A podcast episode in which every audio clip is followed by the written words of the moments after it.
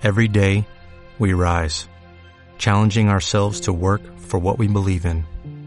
At U.S. Border Patrol, protecting our borders is more than a job, it's a calling. Agents answer the call, working together to keep our country and communities safe. If you're ready for a new mission, join U.S. Border Patrol and go beyond. Learn more at cbp.gov/careers.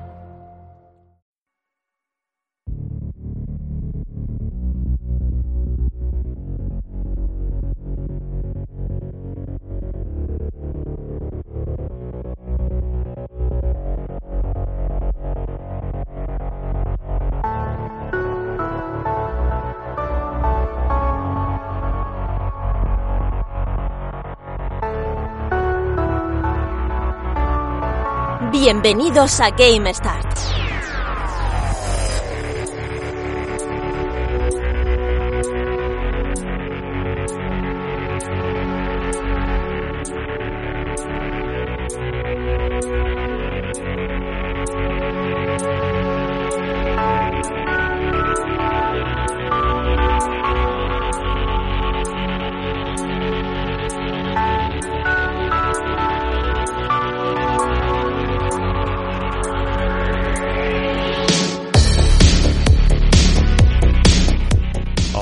¿Cómo estáis amigos? Saludos a todos de nuevo aquí con vosotros en verano y grabando este podcast o charla videojueguil. Nos juntamos unos cuantos y aquí pues hemos dicho otra vez de nuevo, venga, a ver, ¿quién levanta la mano y se junta un rato a hablar de videojuegos? Pues aquí unos cuantos valientes como el otro día fueron pues Julio y Ania, pues esta vez han sido otros dos que voy a presentar ahora mismo.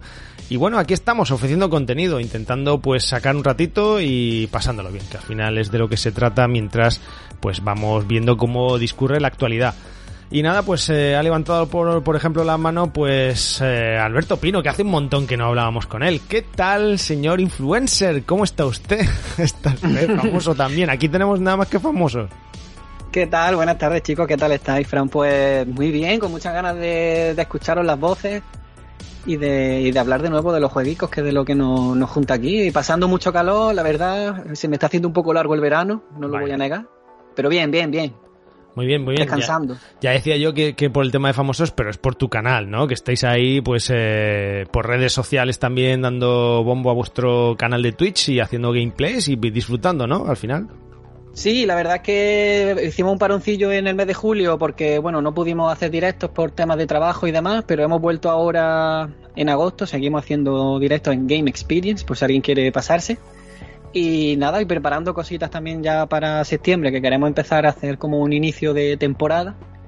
Y a tope, la verdad, a tope. Contento. Bueno, ¿Y alguna sorpresa para la nueva temporada del canal o, o ni si- Alguna habrá, pero no puedo decir nada. Ahí te he visto, ahora sí, ya, ya está viendo ese atisbo de influencer. Bien, bien, bien, bien, bien. Nada, estaremos atentos. Don Pablo Moreno, caballero, ¿qué tal? Yo no sé si usted llega a ser influencer todavía, pero, pero casi, ¿no? ¿Cómo estamos? Que va, que va. A mí esas cosas, no, porque al final mm, hay que dedicarse, ¿no? Y, y yo hago lo que me da la gana y, Y No cuando me da la gana. y a quien le gusta o no y ya está. Pues muy a gusto de, de estar aquí de vuelta, ¿no? Hacía ya unas cuantas semanas que, que, que no hablábamos, que no grabábamos nada.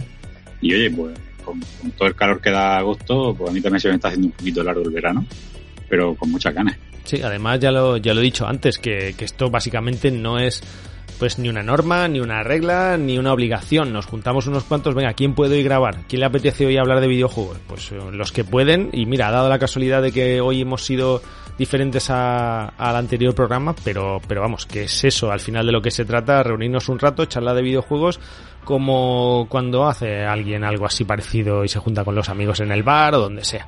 Así que bueno, esto es un gustazo y, y nada, pues lo único que hacemos es darle al play y a grabar y le damos un repasito a la actualidad. Además, hoy nos vas a traer, eh, Pablo, pues eh, nos has comentado que, que vamos a hablar de un videojuego que estás jugándolo tú, que lo has, no sé si lo has acabado ya, que es Son of, Son of Horror, ¿verdad? Pues sí, luego comento qué, tal, qué me está pareciendo. No lo he acabado, pero me queda ya muy poquito esta tarde cuando termine de grabarlo, lo finalizo. Ya me dijiste que daba miedito, ¿no? Y bueno, ya te digo, eso hay que tener, mm, hay que tenerlos bien puestos para, para jugar eso con auriculares y a oscuras, ¿eh? Vale, Bueno, pues nada, oye, cuando Pablo recomienda hay que escuchar, ¿eh? Y si dice que da miedo... Me gusta eso, me gusta eso. si dice que da miedo es por algo, no se asusta él muy fácil. No, es que es un tipo, a ver, cada uno, pero es el tipo de terror que a mí me da un poco más, más de miedo, porque pues no es miedo a, como puede ser un, yo que sé, un Resident Evil, ¿no? A que te persiga el zombie, a lo que sea, que le pegas un tiro o tienes maneras de defenderte, es como algo más, más etéreo, más miedo de, de sustos, de sonidos, de ambientación y, y no veas qué tensión. Oye, mira, pues si te parece, ya que has empezado a hablar eh, del juego, pues eh, nada, nos haces la reseña de todo lo que llevas jugado y, y, yo creo que va a ser momento perfecto pues para que si la gente quiere echarle un vistazo, pues esa recomendación tuya, pues se vaya a la tienda y, lo pille, que además no está demasiado caro. Yo le estuve echando un vistazo porque recomendaste, ya, ya digo, y por en la store de Play 4 estaba por unos 39 euritos. Y seguramente este es de esos tipos de juegos que que en alguna oferta lo rebajan bastante. Así que bueno, Pablo, pues... Eh... Sí, de hecho, como lo, como lo he hablado ya y se lo he recomendado a más de uno que sé que le, que le va a gustar, por 28 euros en físico sí, lo sí. encuentra. O sea, está pues genial. Y es una edición que está guay porque lleva, bueno, un librillo y unas postales y tal que está, está chulo. Muy bien. El pues juego en sí Cuéntanos. a mí me ha recordado muchísimo a, a los Alone in the Dark clásicos. A, a, los primeros, creo que es del el 92 me parece el 1. Pues es del estilo, porque bueno, jugamos con, con cámaras fijas a los, a lo, bueno, a los Indedar, los Resident Evil, los clásicos, y nos deja elegir, en, el prólogo no, solo podemos elegir a un personaje, a Daniel, pero a partir de ahí en cada capítulo, porque bueno, hay que recordar que este juego salió también, ha salido ahora en consola, en Play, pero salió en PC antes y fue y es un juego episódico, ¿no? Tenía cinco episodios que fueron saliendo poco a poco. Aquí ya ha salido todo de golpe. Y en cada episodio podemos elegir a, dos, tres, cuatro personajes, nos da a elegir, cada uno con, con unas características que influyen un poco a la hora de jugar. Por ejemplo, lo que tienen es pues eh, sigilo, fuerza o eh, la, bueno, no, no, me acuerdo cómo lo llama, pero básicamente viene a ser la, la capacidad que tiene de, de, asustarse o de, o de que le den miedo las cosas que pasan, que, que influye a la hora de jugar un poco, porque hay ciertos momentos en los que en los que si el personaje está muy alterado, pues te va a costar más hacer algunas acciones. Hmm.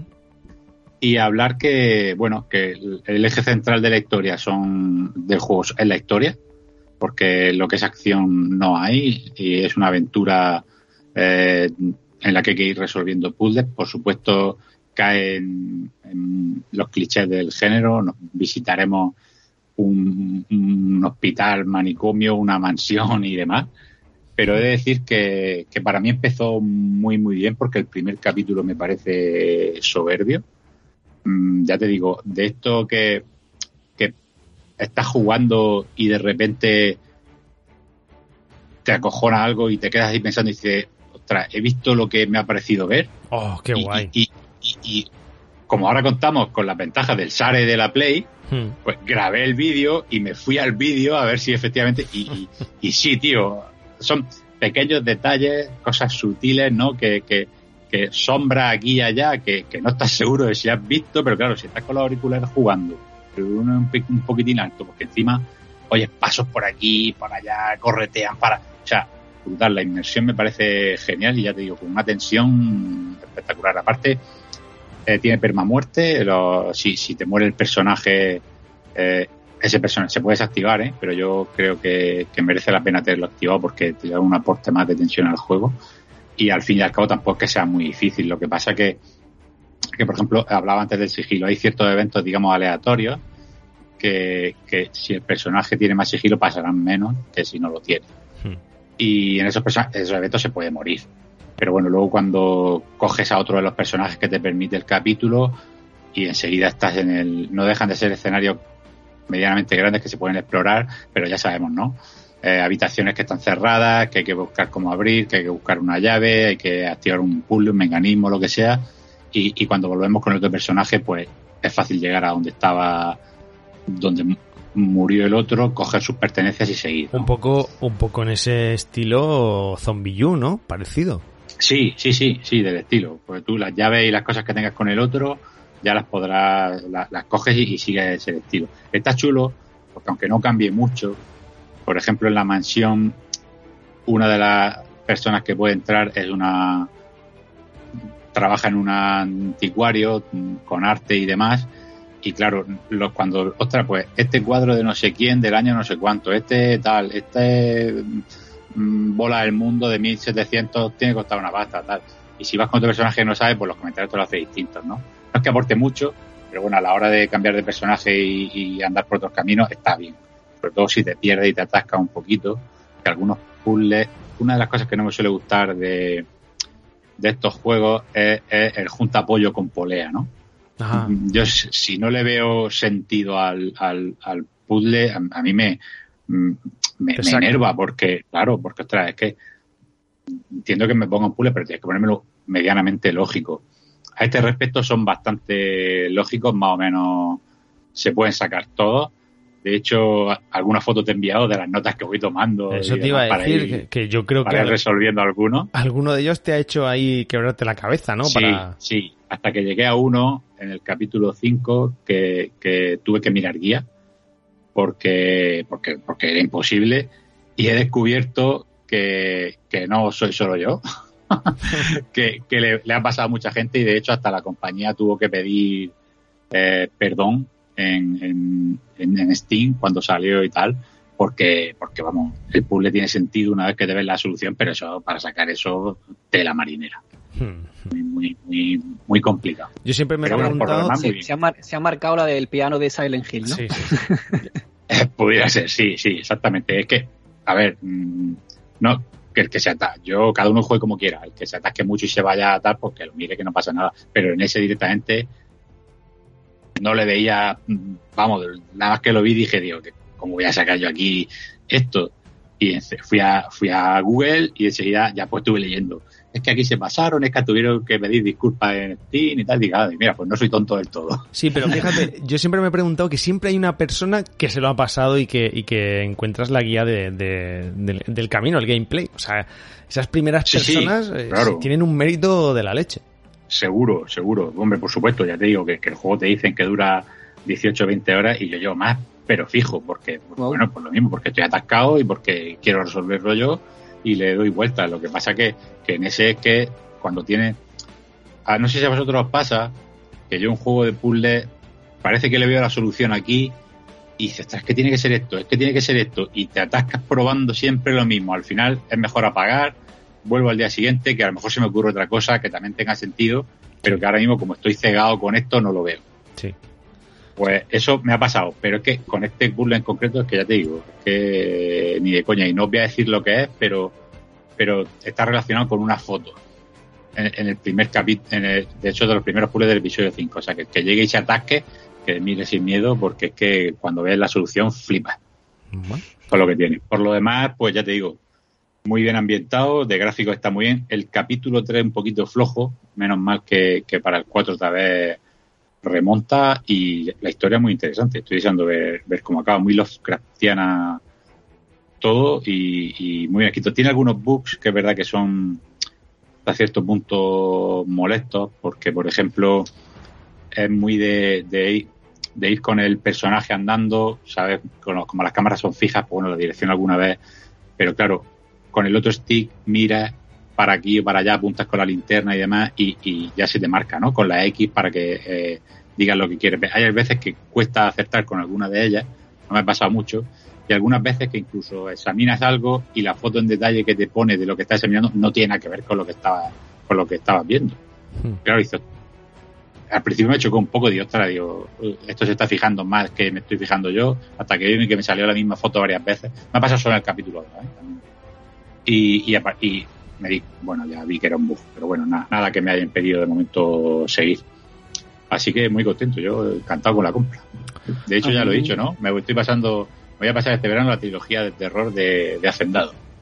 El, el, Daimare, que me lo pasé antes que este, ahora este, y el Tormented Souls ese, que sale al final de mes, que también le voy a dar. Ah, vaya. Y bueno, preguntadme lo que queráis. A mí me ha sorprendido, pues sí, yo me ha sorprendido lo que has dicho de la duración del juego porque 20 horas para un juego de terror son bastante. Yo tenía en mi cabeza que sería un juego cortito, que no llegaba a las 10 horas y entonces cuando has comentado el tema de que era tan largo, lo primero que he pensado es, bueno, ¿y esto cómo afecta a la narrativa? Porque no sé si a nivel de ritmo o es que son varias historias distintas que no, conozco no conozco el juego, no, no, conozco cómo va, pero me ha sorprendido que, durara tanto. Y además siendo un juego de un estudio, vamos, pequeñito y español, por cierto. Sí, sí, español, español. Claro, eh, eh, piensa que, bueno, según el, el How Long to Beat, son 18 horas, ¿no? Para, para pasarte esta principal, 21 con los extras. El tema está en que eh, hay que pensar que el juego es episódico, son cinco episodios. Lo que pasa es que aquí ya vienen todos de golpe. Entonces, claro, que podían ser cortos, pero quieres venderlo por episodios, vender episodios de, una orilla o orilla y poco, dos, pues a lo mejor.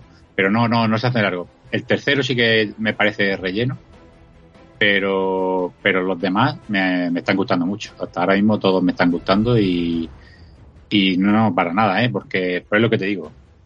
Tú estás inmerso en la. Hombre, la historia avanza al ritmo que tú juegues, evidentemente, mm. pero, pero vas encontrando siempre documentos, libros, fotos, cosas y tal muy interesantes que, que, que, te hacen que, bueno, que vayas viendo el contexto y avanzando. Y luego, sobre todo, me ha gustado también el tema este de, de cuando resuelve un puzzle, dices, hostia, cuando haces con el clic, ¿sabes? De, de, decir, joder, qué bien, qué bien, Esa qué bien puesto. Sí, sí, exactamente, qué bien puesto y, coño, qué listo soy que lo resolucione. Luego es una chorrada, ¿no? Pero tú te quedas muy a gusto. me está gustando bastante, la verdad. Pues no lo tenía en el radar, pero me ha convencido bastante lo que me has dicho. Me lo voy a anotar aquí. Sí, sí, ya te digo, la única pega, pues eso, eso. Unos pocos bugs que he ido encontrando. Uno, por ejemplo, ayer sí que me pasó que me, impidió avanzar, pero bueno, por suerte mm, mm, estaba la copia en la nube, la descargué y ya está. De todas formas, creo que guarda varios ficheros de, aunque tú no los veas, creo que guarda varios ficheros de, de save, que si te metes en los archivos de la Play borra el último y ya está. Pero bueno, mejor ir haciendo la copia por si acaso. Sí, quizás no es un juego de 10, eh, pero sí es un juego de 6-7 que te puede hacer pasar unos claro, Claro, es, un 6-7 muy, muy agustico. Mm. Vamos, buenísimo. Y sobre todo si te gusta el, la temática, a mí es que me, gusta un montón el, estos juegos así de, miedo, de pasar, de, tensión. Y, sabes tú que siempre me han gustado mucho los Resident Evil, que reniego un poco de los, de los nuevos, tanta acción y tanto disparo y demás. Para mí se pierde, me pasa con, me pasó por ejemplo con el 7 y, pasa con el 8. Al principio muy bien, me encantan y en cuanto empieza a recoger armas y munición, para mí pierde ya todo. Sí, se diluye. Todo sí, el, el 8 de barra un poco al final. Claro, ya es Pero tiene algunas partes que yo lo pasé bastante, bastante mal. ¿eh? La mansión, la mansión es espectacular, pero, pero después pierde. Y aquí pasa eso todo el rato, porque no hay, no hay, no, no hay armas, es que no hay armas, no puedes combatir a, los enemigos, solo huir. Y ya está, sin embargo, tampoco te agobia mucho. Diré, gente no se desespera también, por eso digo lo de, lo de hacer una copia de la partida salvada si te mueren todos los personajes te obliga a reiniciar el capítulo. Evidentemente, una vez que ya sabes la solución a los puzzles y demás, va, vas a ir mucho más rápido. Pero hay ciertas muertes que son eh, inevitables. Y, y cuando llevas mucho tiempo jugando con un personaje, el juego hace todo lo posible porque ese personaje muera. porque te salen más eventos de estos aleatorios más difíciles y, bueno, pero no pasa nada, el personaje muere, pues sigues con otro y, ya está. Pero es que una de las mecánicas, por ejemplo, que me gusta mucho, que para mí le añade mucha tensión, no, y no voy a decir nada más de, eso, pero es, mm, te da la opción de escuchar a través de las puertas. ¿No? Por si, si oyes algo raro, no entrar. Sí.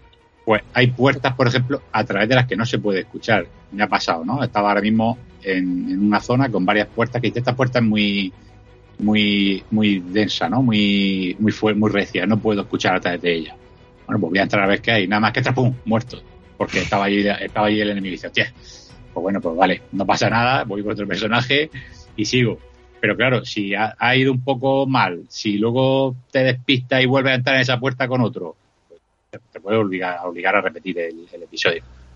Bueno, bueno, pues nos estás poniendo el hype alto. Yo, de todas formas, Alberto, aquí veo este juego para tu canal, ¿eh? O sea, estos, juegos así de terror.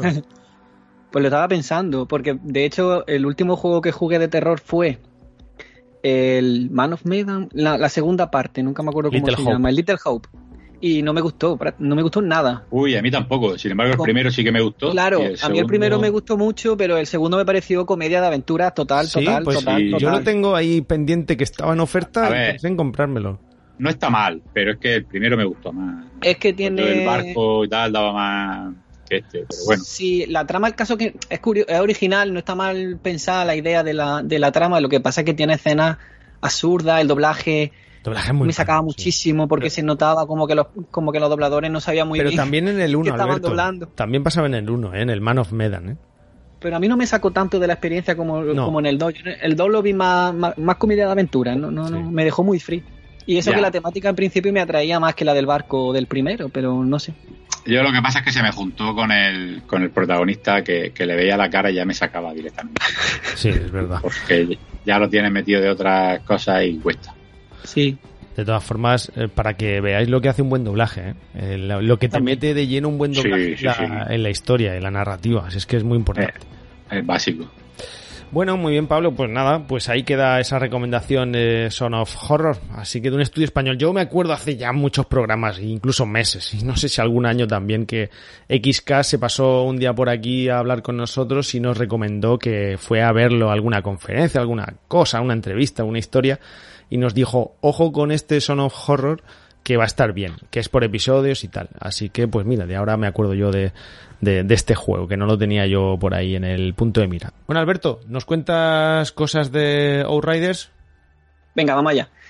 Eh, pues sí, quería hablaros de Outriders porque saltó la noticia hace un par de días y es que parece ser que los, desarrolla, los desarrolladores del juego, People Can Fly, pues parece ser que todavía no han recibido ningún beneficio del juego por parte de, Square Enix. Esto se sabe a raíz de un comunicado financiero que dieron en su propia página web, en los que dicen pues, que, todavía no han recibido ningún dinero en, temas de royalty. Por lo visto, el acuerdo que ellos firmaron con Square Enix decía que eh, verían dinero cuando Square Enix hubiese recuperado la inversión inicial que hizo el desarrollo. Entonces, claro, esto lo que da a entender es como que el juego todavía no ha cubierto gastos y que ahora mismo pues, no ha sido tan exitoso como en un principio se esperaba. Mm, recordemos que Square al principio, cuando lanzaron el juego, mm, comunicaron que estaban bastante contentos con el lanzamiento, incluso dijeron que bueno, que se podía convertir en la siguiente gran franquicia de la empresa. Mm. Comentaron también que la salida en Game Pass le había ayudado mucho a que el juego tuviera picos de jugadores pero claro, a raíz de esta noticia pues se ha levantado un poco la polémica porque ya no se sabe si en realidad ha sido así o la inversión en el juego es más grande de lo que en un principio se decía o, qué está pasando un poco con esto, porque también se ha abierto la polémica de cuando salen este tipo de noticias, siempre pasa, si es bueno o no que los juegos salgan en, Game Pass, si es rentable o no es rentable. Entonces no sé yo qué opináis a raíz de esto, qué pensáis. Bueno, yo creo que que lo que se hayan llevado de Game Pass, eso que se han llevado, porque mm, vamos a ser sinceros, Outriders no es, no es ningún juegazo, está bien, entretenido, pero yo es el juego que he jugado porque estaba en Game Pass, si no, no me hubiera comprado ni de coña. Hmm. Sí, yo también pienso que el juego le ha beneficiado mucho el que esté en Game Pass precisamente por eso.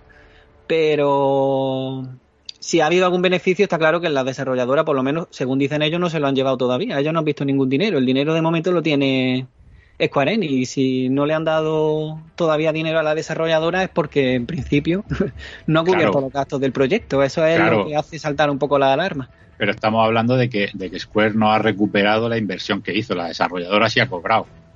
Lo que no ha cobrado han sido los royalties, que genere más allá de lo que le haya pagado mm. Square a ellos. Pero eso es como todo. Seguro que no vamos a ver números de, de cuánto ha costado el Marvel 6 y, es, otro que tampoco va a recuperar la inversión porque el juego en sí es que no es, no es mm, supongo que es un juego muy caro de hacer con la licencia que tiene y todo, pero al final tampoco es un juego muy bueno. Entonces, pues es normal que, no recupere. Pero tú dices, Pablo, en este caso, por ejemplo, que People Can Fly habrá cobrado ya y Square Enix no habrá cobrado todavía los royalties de Microsoft. No. No, no, de Microsoft no. Microsoft habrá pagado lo que haya pagado, pero, pero eh, Square ah, es la distribuidora Claro, sí, o, aquí. Sí, supongo que sea Square Enix porque Square es la distribuidora. sí, lo ha, lo ha dicho Alberto, ¿no? Es Square Enix. sí, sí, sí, Y Square Enix, a su vez, tendrá que haberle pagado a, a People Can Fly, ¿no?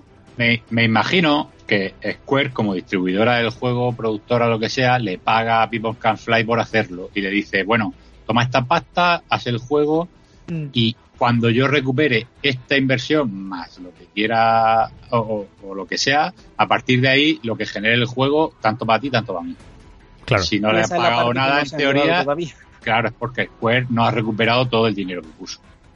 People Can Fly ha cobrado el desarrollo porque es el trabajo y lo tiene hecho.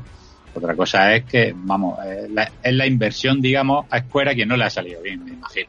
Claro, Sí. de, de todas formas hablamos del modelo de negocio de Microsoft, de- del Game Pass, porque este juego salió en también en Sony, ¿verdad? En PlayStation. Sí, equivoco. claro, claro. Y ahí lo tiene, lo tiene sencillo. Eh, Yo, yo de todas formas, eh, esto lo hablaremos y no, no, nunca lo sabremos, no tenemos datos ni nada.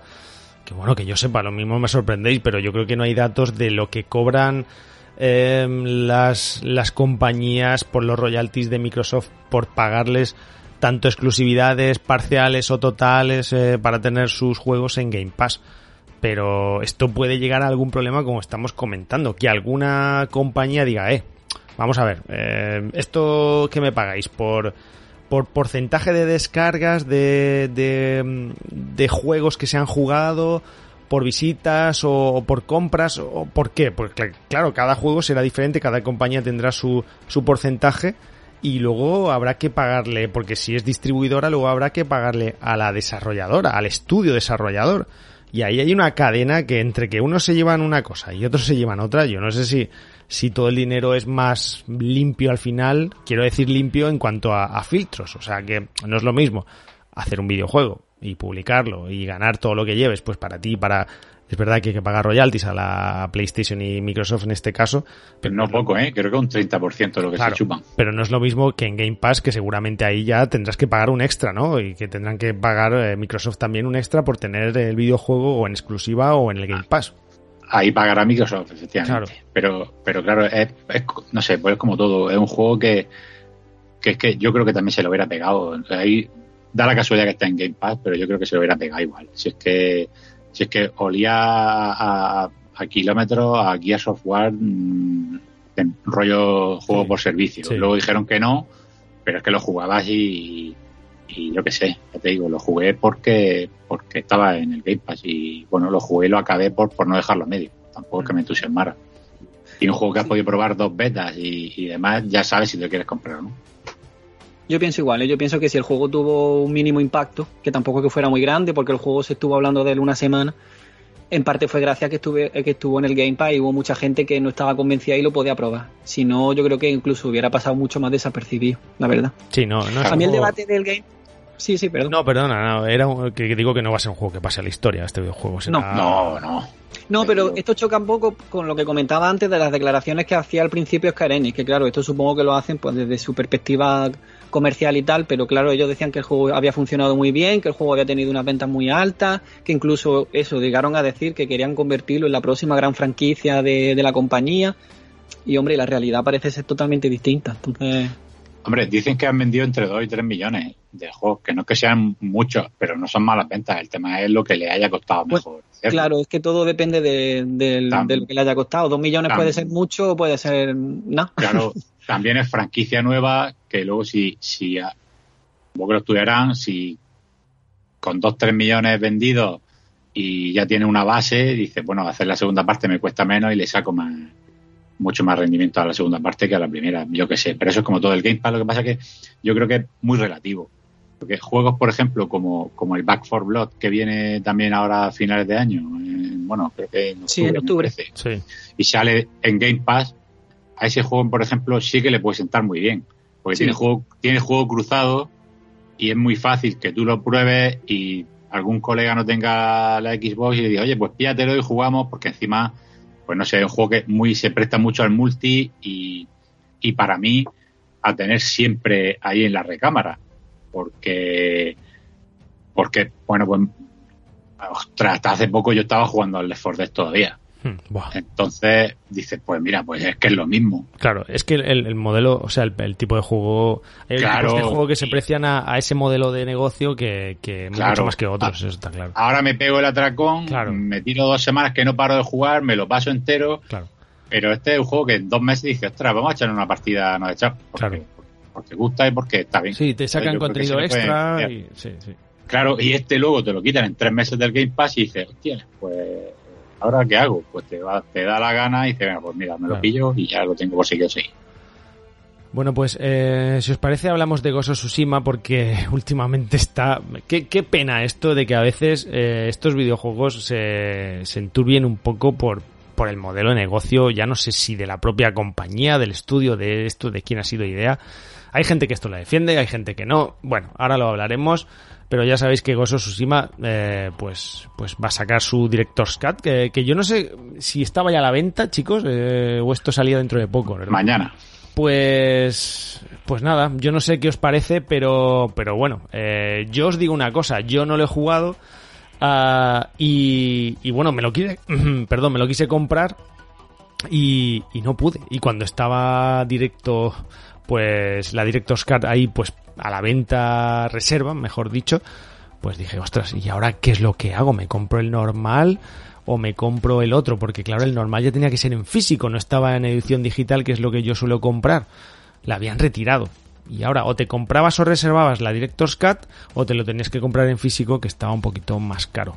Vamos, que no te daban eh, prácticamente la opción que tú querías o que mejor se acoplase a tu, a tu estilo. Entonces, yo no sé qué os parece esto de la Director's Cut, no sé si creéis que, que está bien, Pablo, si tú la comprarías, tú ya teniendo el, el Gozo Tsushima original, ¿y qué te parece? Yo ya la he comprado. Pues ya está, ya la tienes, ¿no? Pero sí, pero a ver, mm, a mí me gusta, me gustó mucho. Eh, Tsushima me lo jugué nada más salir, me lo pasé pipa, me encantó y, y cuando anunciaron esto, pues, pues tenía claro que iba a caer. Me parece una guarrada, efectivamente, coger y quitar el, el original, ¿no? Por decirlo de alguna manera. El que quiera comprarse ahora por 40 euros o lo que sea, precio reducido el, el original de Play 4, pues es una opción más. Y ahí 40 la pavos en físico, ahora mismo. pues bueno, pues es lo que, pues lo que te digo, que, que está feo, pero bueno, pero, pero el digital ya no está, como tú dices. Está feo. Ahora, te han dado la opción de, de comprar la expansión sí o no y actualizar Play 5 sí o no. ¿Que, que está feo? Pues sí, son 10, 10 euros lo que te cuesta actualizar a, a lo que tiene el Director's Cut en Play 5, ¿no? Mejores gráficos, el sonido, el mando y tal. Es una guarrada, pero oye, es como todo tú como consumidor decides si lo quieres pagar o no. Y yo en este caso lo he pagado y, y voy a jugar a la Iki Island esta con, con las mejoras en Play 5 y ya está, me parece bien. Que son opciones, oye, que no quieres comprarlo, no lo compres. Tú como consumidor hablas con tu dinero, no lo compres y ya está. Por lo demás, bueno, pues ya sabemos, la, la- la- lo que nos tiene acostumbrado Sony, ¿no? En este caso nos marean con, con ediciones, con versiones, con, con versión Play 4, Play 5. Tengo la Play 5 y tengo que andarme con ojo, no sé, que esté jugando a la de Play 4. Ahora tengo que hacer el- portar la partida salvada porque tal. En fin. Claro, ahí- es donde veo yo el problema del asunto. Ah, El, el- el problema lo veo cuando Sony se mira, se mira con la competencia. Eh, yo el tema de la Director's Cut, de tanto esta de Ghost of Tsushima, porque es de la que ha tocado hablar, como por ejemplo también la que se anunció del Death Stranding, que luego incluso Kojima salió diciendo en Twitter que eso no era una Director's Cut, pero bueno, Es que, la, es que, o sea, es que no es una eh, Director's hecho Cut. por Kojima, dirigido por Kojima, eh, no sé qué por Kojima, no sé qué por Eh, Kojima, y ahora me saca la Director's Cut. Venga, entonces lo otro Claro, que- Sí, estuvo sí, sí. explicando detalladamente en Twitter lo que es una Director's Cut para decir por qué Death Stranding Director Cut no es una Director Cut. O sea, no, es salió que un no lo es. a, Esto es a pintarle la cara a Sony- Sony en este sentido. Claro, Sony no te quiere poner remaster o PS5 versión y cobrártela. Claro.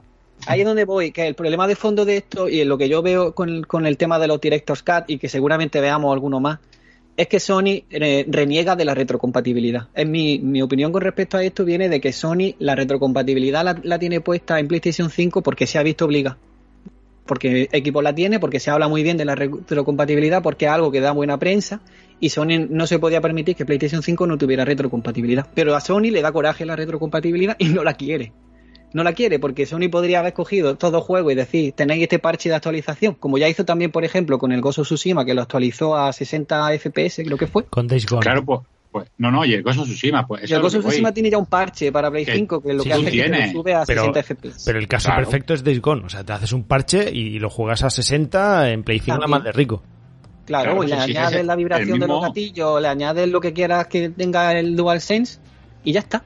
El Ahí problema vamos, es que Sony eso lo es que, lo que te quiere- lo que busca es revender otra vez los juegos, busca volver a hacer negocio. La retrocompatibilidad Sony no le da valor, no la pone, no la pone en alza en su consola. Eh, oye, que es una, estru- una estrategia, eh, que es lícita. Que no digo que Pero no. es que no, Pero- puede, no puede hacer eso, Alberto. Claro, ahí es donde voy. Cuando tú ves que la competencia directa, porque Xbox es su competencia directa, lo está haciendo de una manera totalmente distinta y desde mi punto de vista mejor, en el sentido de que cuando tú te compras un juego en la serie X, no tienes ninguna duda de que estás jugando al juego en su mejor versión posible. Con PlayStation 5 ya no es solamente que a lo mejor tenga que pagar una diferencia de precio, sino que es que encima tú muchas veces metes el disco y no te está instalando la versión de PlayStation 4. No estás seguro de lo que estás jugando, tienes que andar con actualizaciones. Eh, es mucho más complejo en una PlayStation 5 la retrocompatibilidad y yo no sé si es porque parten con una desventaja mm, porque hay algo más nuevo en ellos, pero es que en Serie X yo esto lo veo que no hay ningún problema y que todo va como, como la seda. Cuando en PlayStation 5 todos los juegos que tienen retrocompatibilidad o todas las actualizaciones traen problemas. Pero yo creo que ninguna consola debería potenciar, ninguna marca debería potenciar la retrocompatibilidad, porque es que si no, siempre nos vamos a quedar estancados. O sea, a mí me parece... Pero no, es- pe- pero no se trata de potenciar la retrocompatibilidad como lo mejor de la consola, que al final Microsoft lo ha hecho así un poco, pero porque era la única eh, carta que tenía en la generación anterior que podía jugar con respecto a Sony. Pero si tú sacas una máquina que es retrocompatible y resulta que los juegos me los estás volviendo a vender, entonces ¿para qué me haces la consola retrocompatible? Cuando la competencia sí lo está haciendo bien, ya que tú te compras un juego en Xbox y tú lo pones en tu serie X y te lo va a actualizar automáticamente a la mejor versión que tú puedas jugar en la serie X. Que a mí me parece lo más transparente que se puede hacer. Y Sony muchas veces no es transparente en ese sentido. Me parece que es más engorroso para un usuario de PlayStation 5 el tema de la retrocompatibilidad que para el de la serie X. Yo es que esto, esto del Director's Cut lo veo como, como que Sony ha dicho, bueno, vamos a ver, eh, ¿qué hacemos? Eh, ¿Sacamos un DLC o un parche, llámalo como quieras, para los usuarios de PlayStation 5, puesto que ahora mismo no hay lanzamientos? Y se van retrasando, se van retrasando y no tenemos nada.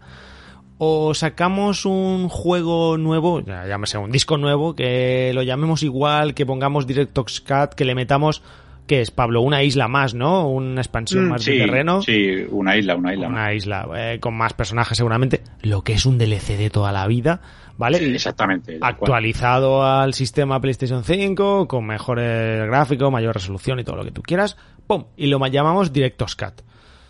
Pues, pues es que yo lo, esto es un DLC de toda la vida con, con una portada nueva y ya está. Y yo, mm, a ver, me parece lícito, pero esto lo hemos criticado siempre, los DLCs o no, pero esto es un DLC. Lo que pasa es que están metiéndote un DLC en un disco con el juego entero además y anunciándolo como una Director's Cut. Yo creo que el marketing aquí se está equivocando porque tú esto lo anuncias como un DLC y todos están panchos.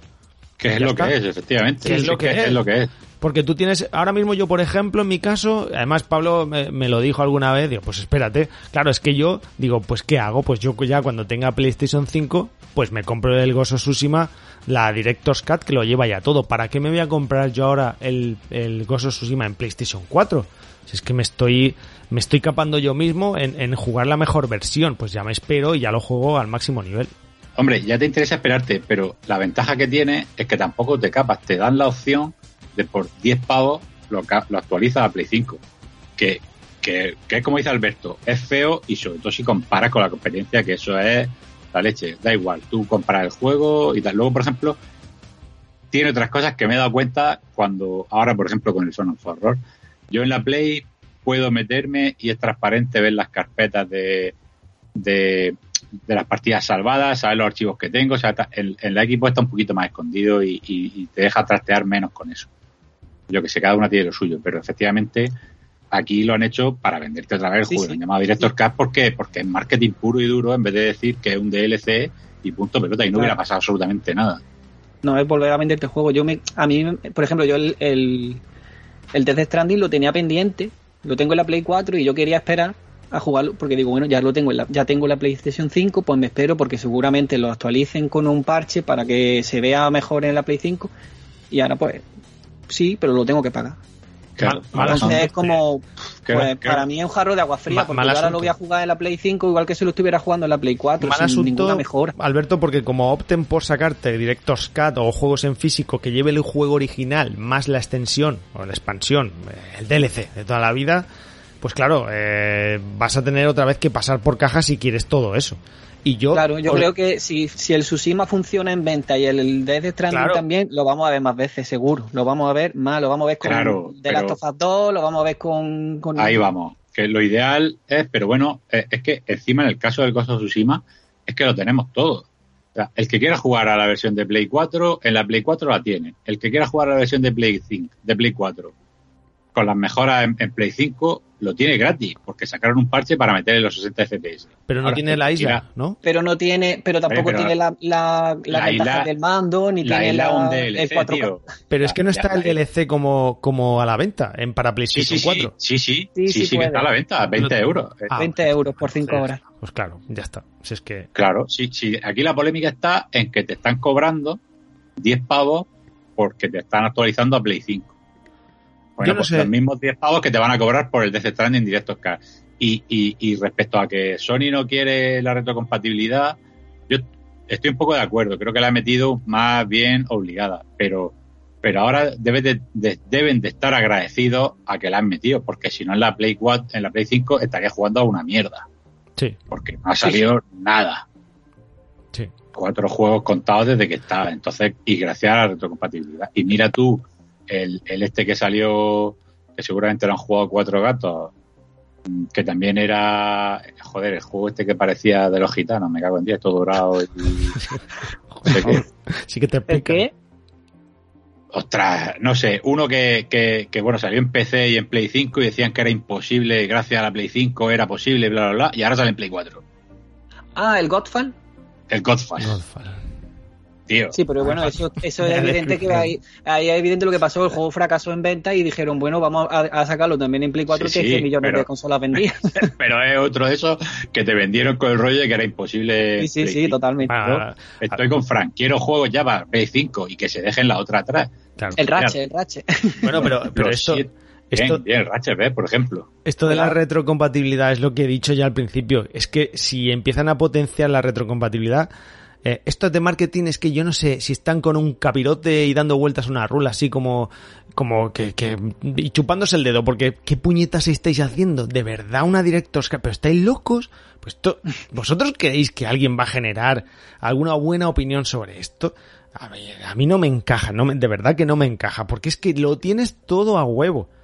Tienes la posibilidad de que en PlayStation 4 luego lo puedas jugar en PlayStation 5 con un parche de actualización. Joder, Pablo, es que tú lo has dicho, es que tienes el DLC de la isla y ya está el parche de las mejoras para PlayStation 5 y el DLC de la isla 20 pavos que si quieres jugar más juego lo puedes jugar eh, con sus mejoras, luego lo puedes jugar en PlayStation 5. ¿Pero qué saquéis una Director's Cut?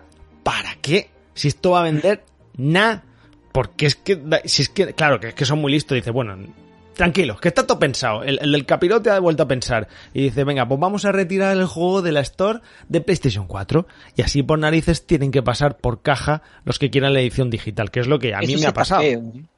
Claro, entonces esto no lo criticamos. O sea, resulta que PlayStation se le ha ocurrido al del capirote decir, venga, pues ahora os vais a joder, vivos. Porque claro, esto te jode vivo, porque yo ya te digo que yo compro, y como yo mucha gente, compramos solo digital y queríamos el Gozo Tsushima, ya no está. Ahora directamente te tienes que pasar a la edición amplia 70 pavos. porque- Eso es lo que yo veo. Claro, es que fíjate, Eso es lo que Pablo, yo veo feo. yo no quiero la isla, no, me da igual, porque yo no quiero un juego de 90 horas o de 80 horas, no quiero, yo quiero el normal y la isla a lo mejor, no sé qué te añade, 10 horas, 15, no lo sé, pero Según los análisis que yo he estado mirando, son unas 5. 5 horas solo, hostia, pues entonces 5 horas, 20, 20 pavos también me parece excesivo. Pero yo no quería la isla, yo quería la historia cerrada y punto, ya está. Yo quiero juegos tal cual. Es que no lo puedo tener. ¿Por qué me lo quitáis? ¿Qué más os da? Dejadlo como está, si, si va bien en venta, leche.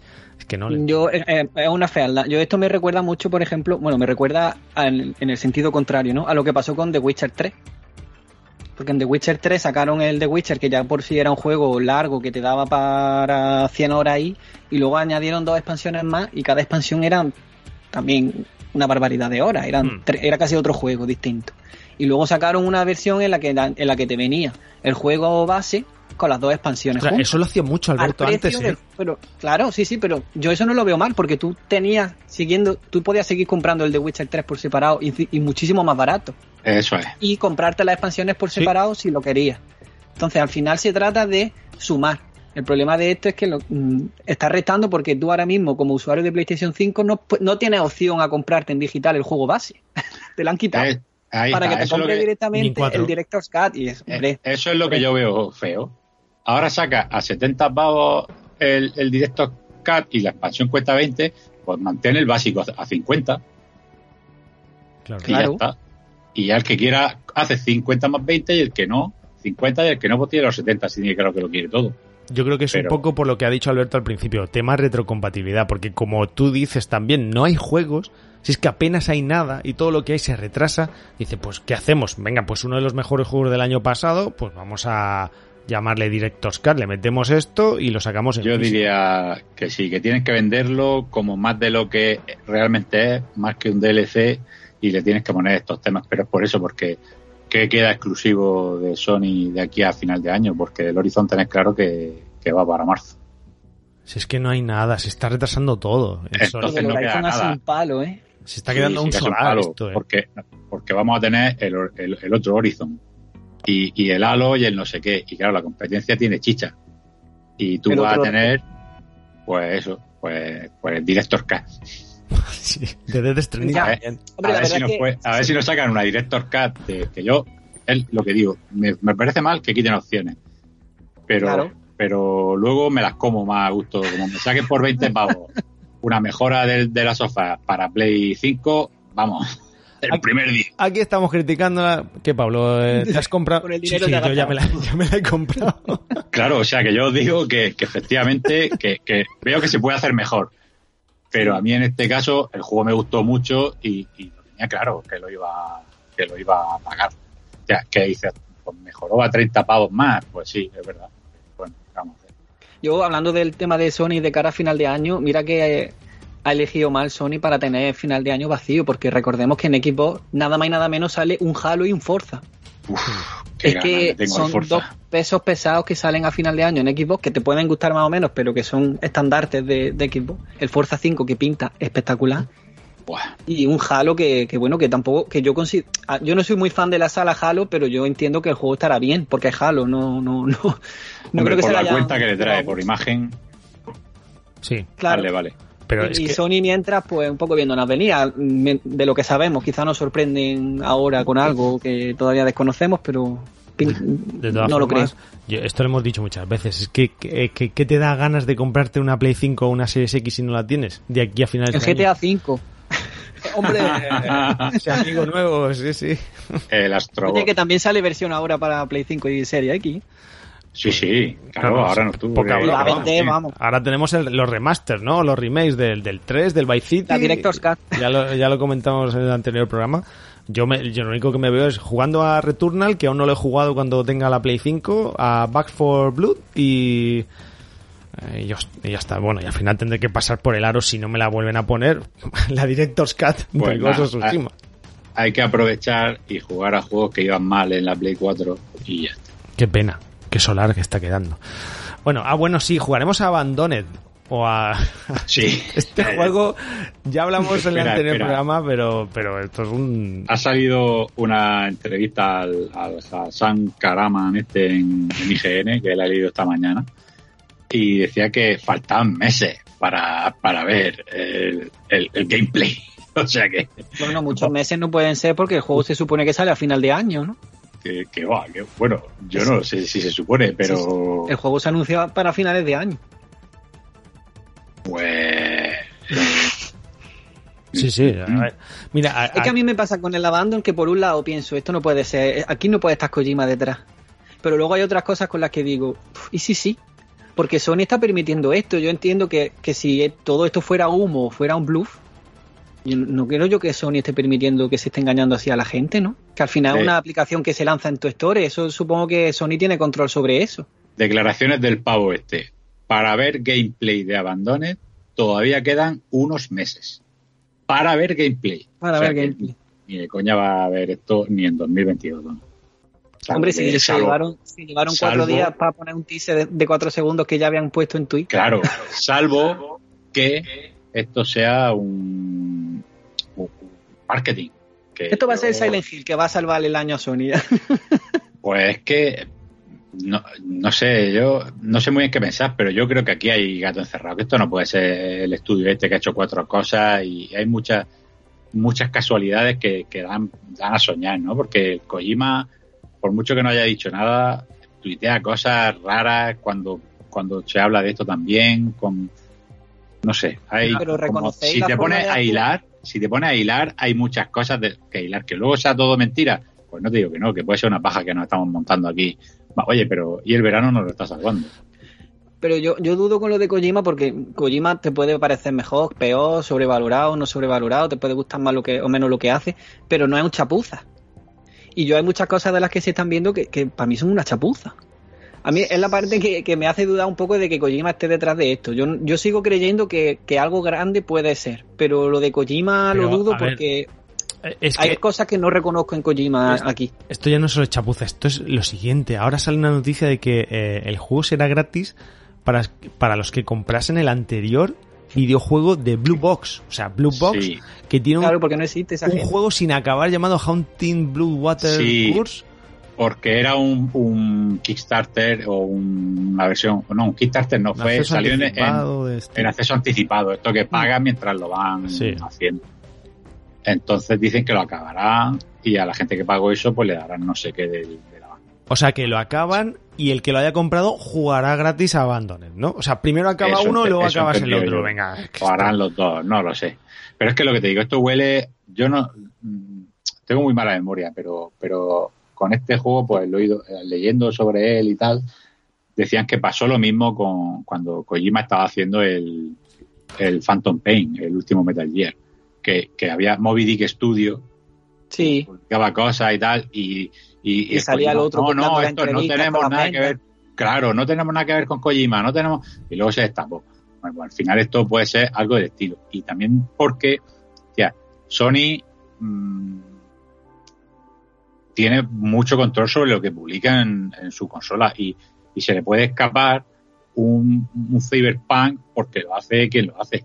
Claro. Pero, pero un juego de mierda que, lo hace alguien que los conoce en, su casa y poco más, pues evidentemente no se le va a escapar, lo va a revisar.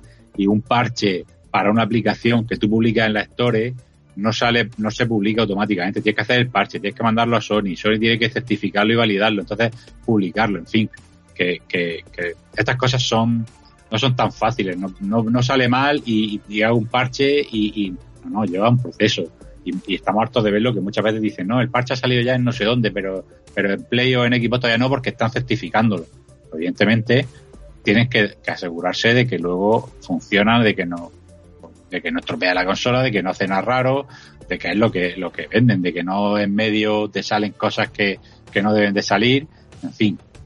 Entonces, yo creo que algo hay, algo hay. Bueno, si os, parece, tenemos ahí a la vuelta de la esquina la Gamescom. Estamos grabando, ya, ya hemos dicho antes la fecha, ah, pero esto está enseguida y, no sé qué esperáis de la Gamescom. Yo la verdad es que si el E3 eh, fue un poco meh, no sé la Gamescom si será un poco pero yo espero nada. chicos, no sé vosotros si sois más eh, ilusionantes con este tema. No. Yo sí. Yo, quiero ver al papa frita del Kaylee ahí haciendo su presentación y, enseñándonos algo guay. Y como mínimo, Microsoft va y espero que enseñe mm, cositas guay, yo que sé, tiene que enseñar la campaña del Halo porque no le queda más remedio ya que ¿Te imaginas que, Microsoft, Pablo, ahora anuncia el, Abandoned este como juego exclusivo? Ostras, bueno, también había rumores por ahí de un exclusivo de, de Kojima, ¿no? Para equipos, es que al final de Vamos a, vamos a meternos por en red y a poner cuatro cosas a ver si generamos una bola. ¿Cómo se nota que no hay lanzamientos y se retrasa todo? Porque es que nos hace falta poca mecha ¿eh? para encender aquí un poco de fuego porque, vamos, es que no hay nada. Esto, mira, lo del abandono, aparte de, todas las historias que montan, recuerda un poco a la prensa deportiva, ¿eh? Sí, sí, sí. Yo lo de Gamescom nada, porque supongo que quizás se vea gameplay de algún juego de los que se vieron en el E3, alguna cosita así. Si hay algún anuncio, será algún anuncio pequeño de algún indie. eh, es que no espero, nunca espero nada de la Gamescom. La verdad es una feria que no me llama nunca mucho la atención. Esta es la feria que es para el público, es que siempre confundo. Este no porque será digital por temas pandemia, pero sí. Sí, Sí, es la que Es la que- tradicionalmente estaba enfocada al público. ¿no? sí. Y si, si- y el año que viene vamos allá a cubrirla allí en directo. En Alemania, ¿no era en Alemania? En Colonia. Colonia, sí. En. Colonia, exactamente. Sí, sí, sí. Pues Así que lo mejor de esto es esperar poco y, lo que- y con las sorpresas que te vengan, pues mejor te sientan. Pero Hombre, hombre, por supuesto, pero, pero yo qué sé. Yo tengo ganas de ver, de ver cosillas. Va, va- Microsoft va y algo Mm. tiene que presentar, porque al fin y al cabo, aunque para mí lo está haciendo mejor ¿eh? que, que Sony en lo que llevamos de generación. yo también creo eso.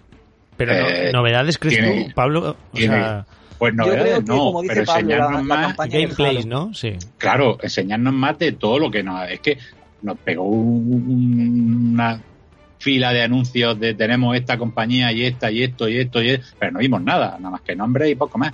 Yo quiero ver un montón de lo que está haciendo toda esa gente. Me parece bien que no les metas prisa, ¿no? Ahora cuando dijeron que, que Hellblade 2 se retrasaba y que tardaría un poco más, me parece perfecto. No les metas prisa, que hagan el juego que quieran hacer y que salga bien.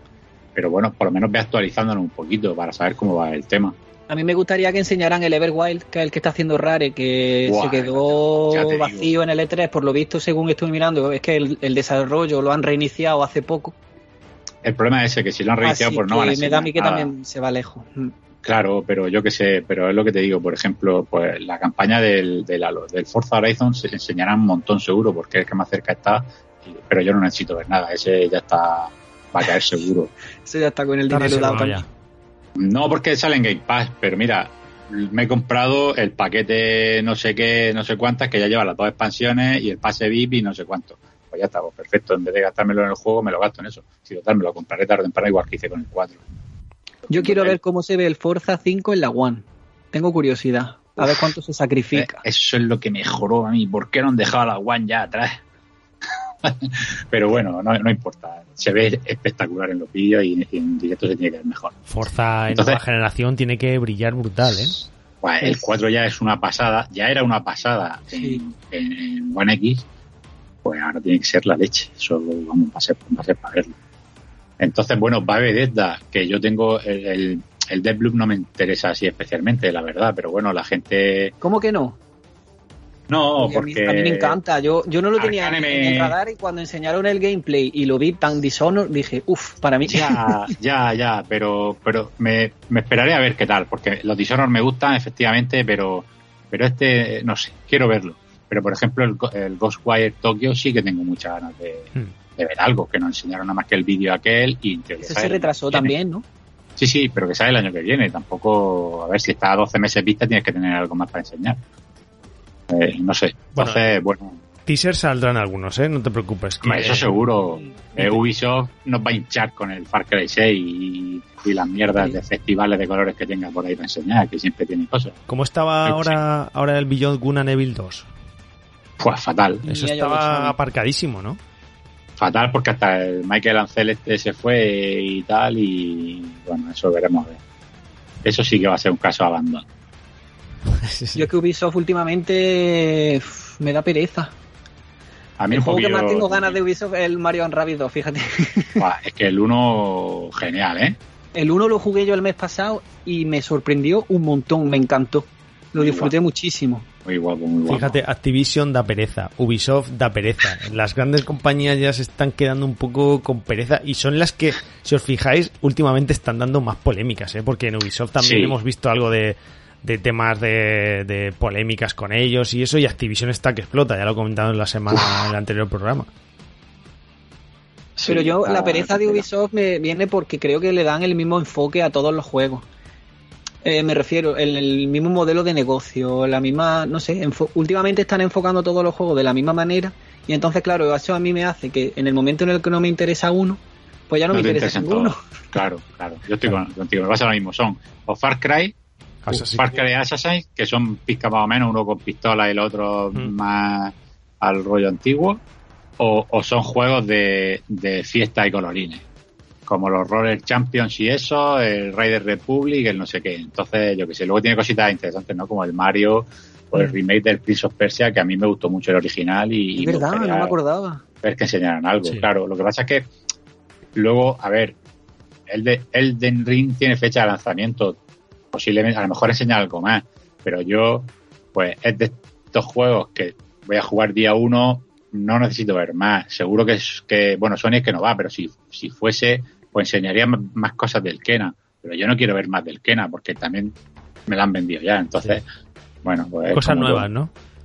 Claro. O sea que luego la gente también se queja. de, Es que me enseña esto y hasta dentro de tres años no sale. Claro. ¿no? Es que- Y Capcom, Es que- Capcom y Konami, esto por aquí no se pasa, ¿no? Por la Disco no, no hay nada de nada. Con, Konami sí que va, pero enseñará este de. de. Jolines, este que salía. creo que era en Switch, ¿no? Un plataforma. Hostia, Gamet- pero ese tiene muy buena pinta. Gametsu, no sé qué, no sé cuánta, algo Sí, así. sí, sí, uno, sí, una especie de remake de uno antiguo y tal, sí.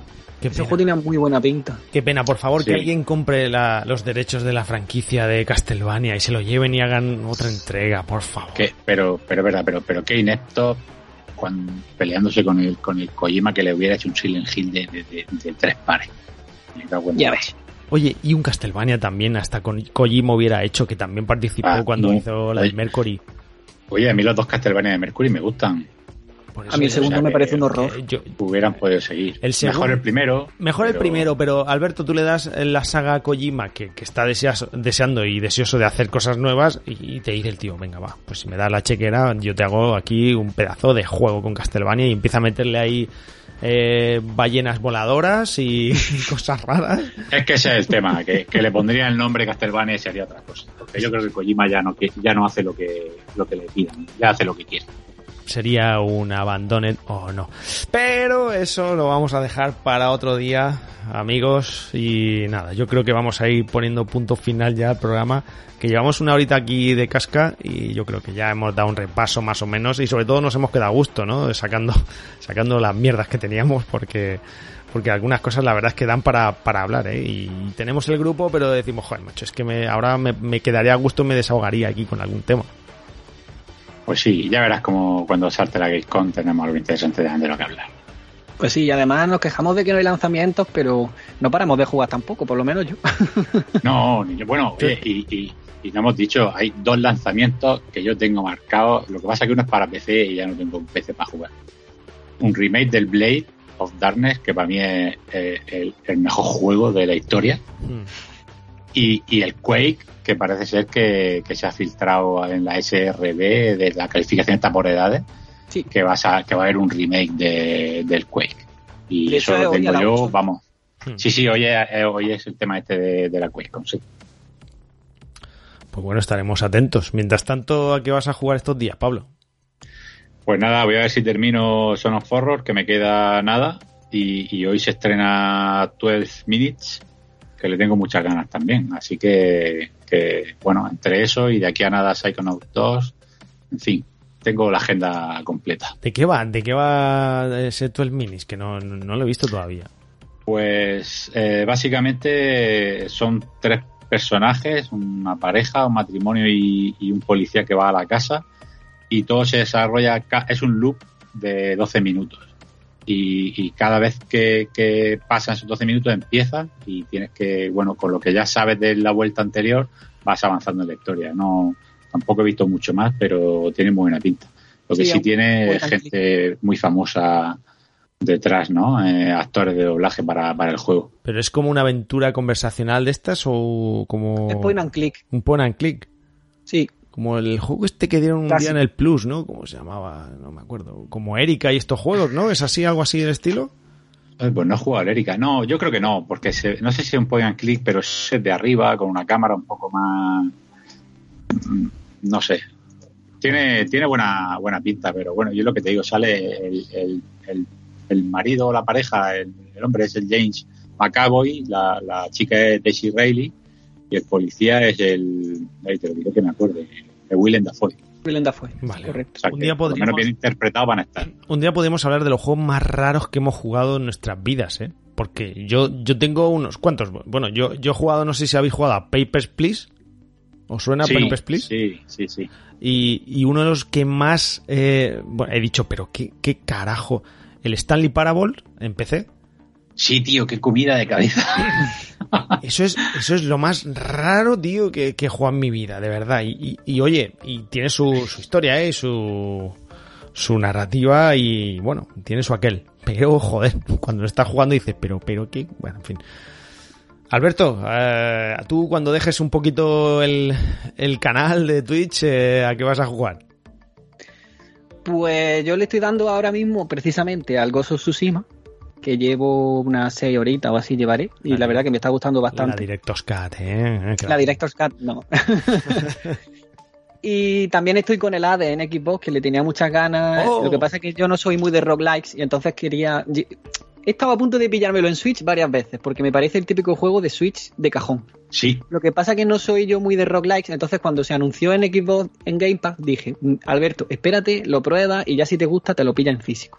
Y la verdad es que me está gustando bastante porque es un roguelike, eh, pero no mucho, me refiero. Es benevolente con el jugador.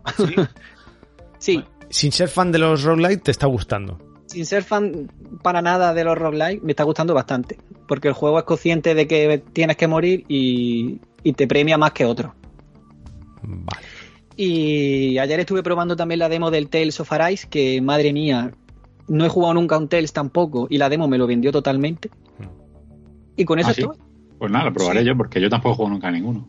Lo que pasa es que está solo en, en Serie X y en Play 5, le han puesto las demos. Aunque sale también para Play 4 y One, pero las demos solo están en consolas de nueva generación. Sí, por por lo que he razón. leído se ve súper bonito. Se ve muy chulo, el combate está bastante guay también.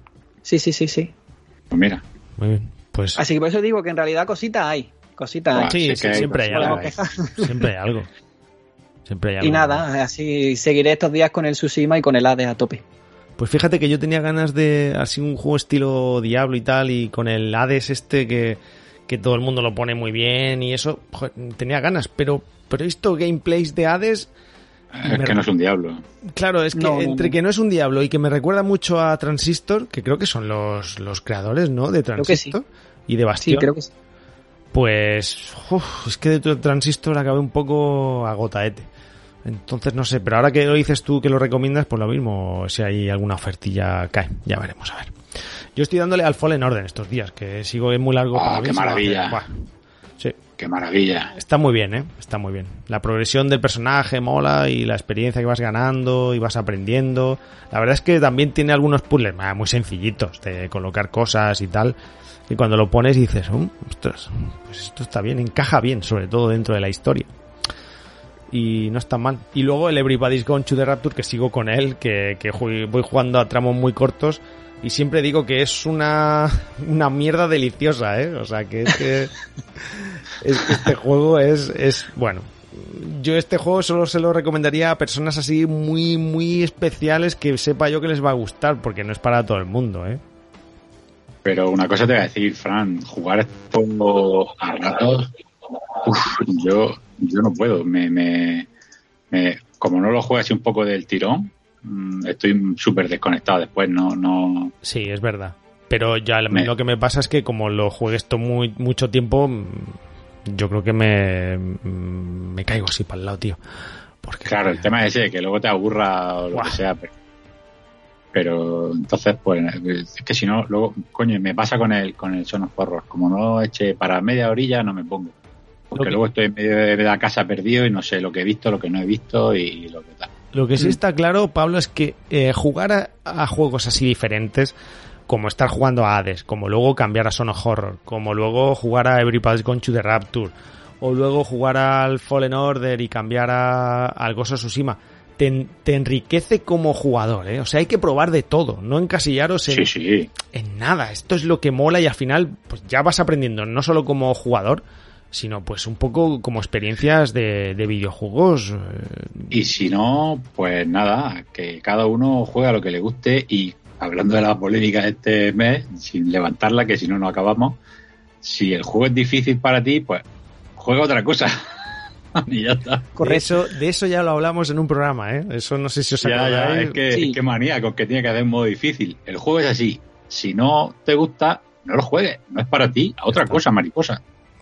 Es verdad. Yo es que lo comparo con el cine, ¿no? Es como, es que esta película de miedo, tenéis que quitarle los sustos. No. Claro. no la veas. Oye, no la veas. Bueno, que nos llamamos en otro tema que yo aquí no estoy de acuerdo, ¿eh? O sea que no quiero ya generar polémica aquí porque, porque yo estoy, yo no, no tengo tiempo para estas cosas de, de Sekiro ni Dark Souls ni nada y, y me da pena no poder jugarlas porque no tengo tiempo. Pero es verdad que como decís, pues cada uno que coja lo que pueda jugar. Venga, pues ya está. Hasta aquí lo dejamos. Don Pablo y don Alberto, que lo paséis muy bien y nada, nos oímos en los siguientes programas. A vosotros amigos, gracias por escuchar un programa más aquí en GameStar y seguimos intentando ofrecer contenido, así que pues nos oímos en el siguiente. Un saludo de Fran Ciudad, hasta el próximo, chao.